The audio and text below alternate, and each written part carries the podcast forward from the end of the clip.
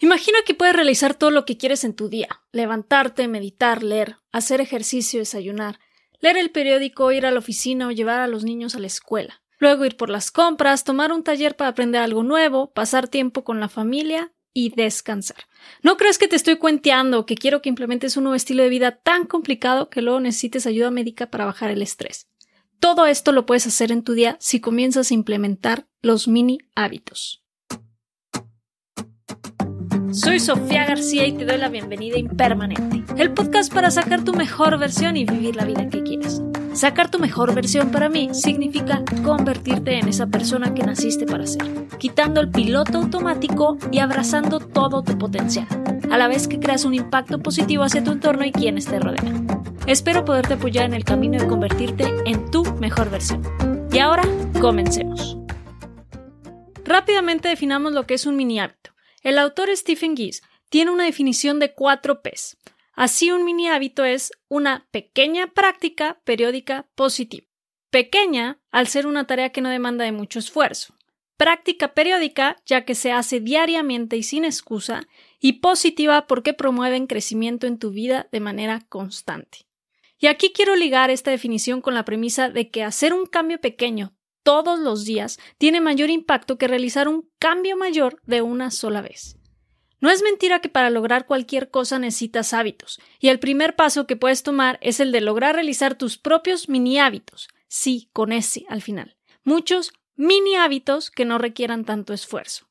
El cambio de comportamiento no es tan difícil como se cree, ya que es sistemático. Pero tenemos el enfoque al revés. Comenzamos por realizar todo lo que queremos lograr de una sola vez. Si queremos ejercitarnos, por ejemplo, ponemos la meta de ir cinco veces a la semana al gym por una hora.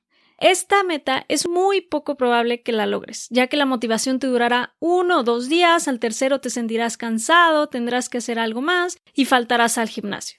Y ya una vez rota la racha de idas, te será más fácil decir que no puedes ir al día siguiente ni al siguiente, y luego la conciencia te alcanzará y regresarás al gimnasio por dos horas para compensar los días que no fuiste para que al día siguiente cualquier excusa evite de nuevo que vayas.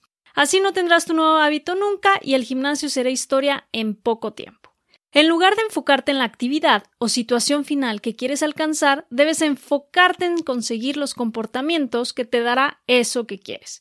¿Quieres ejercitarte y al final hacer una hora de ejercicio diario? Comienza por hacer una sentadilla todos los días. Esto acostumbrará a tu cerebro a que realizas ejercicio diario y elimina las excusas. Volveré a este ejemplo en un momento, pero ahora me interesa que se entienda el error detrás de enfocarse en lograr una meta o hábito muy grande, y esto es por la motivación o la falta de esta. La motivación no es suficiente para lograr grandes cosas en la vida. Nadie gana o se vuelve el mejor en algo únicamente con motivación. La motivación va y viene, sube y baja. Unos días estarás motivado y tendrás grandes avances y logros, y en los días que no te sientas motivado no harás que las cosas sucedan rompiendo la inercia que traías atrás. Los mini hábitos justo se encargan de esa parte, que las cosas sucedan con o sin la existencia de la motivación, creando disciplina. Entre más fácil de hacer es algo, no necesitas mucha motivación. Entre más difícil la tarea, más motivación vas a necesitar. Y el mayor dilema está en mantener el nivel de motivación suficiente para continuar con esa difícil tarea.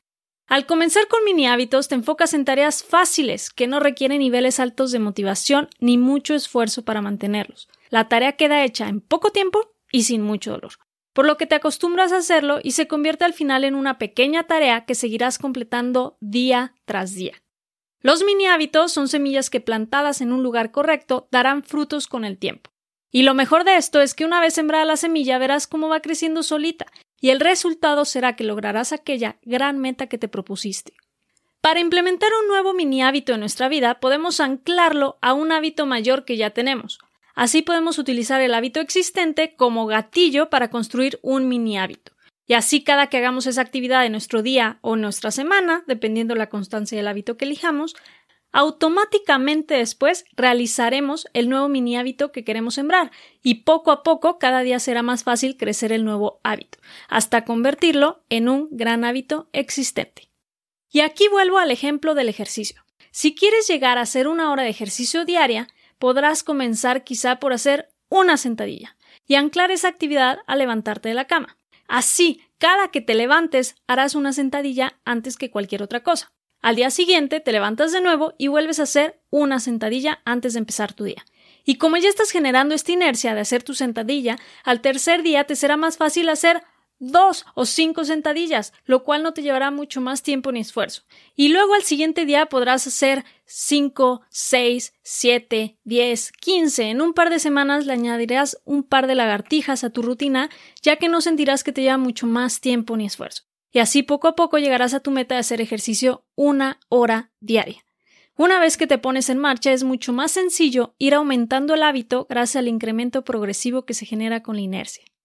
En resumen, para implementar mini hábitos en tu vida debes 1. Definir tu mini hábito. ¿Cuál es la actividad que harás? 2. Decide tu actividad gatillo. ¿Cuándo es que la realizarás o al terminar qué actividad? 3. Olvídate de las excusas. Adiós pretextos. 4. Recompénsate. Por muy pequeño que sea, puede ser una palmada, una sonrisa, un salto, tu café favorito.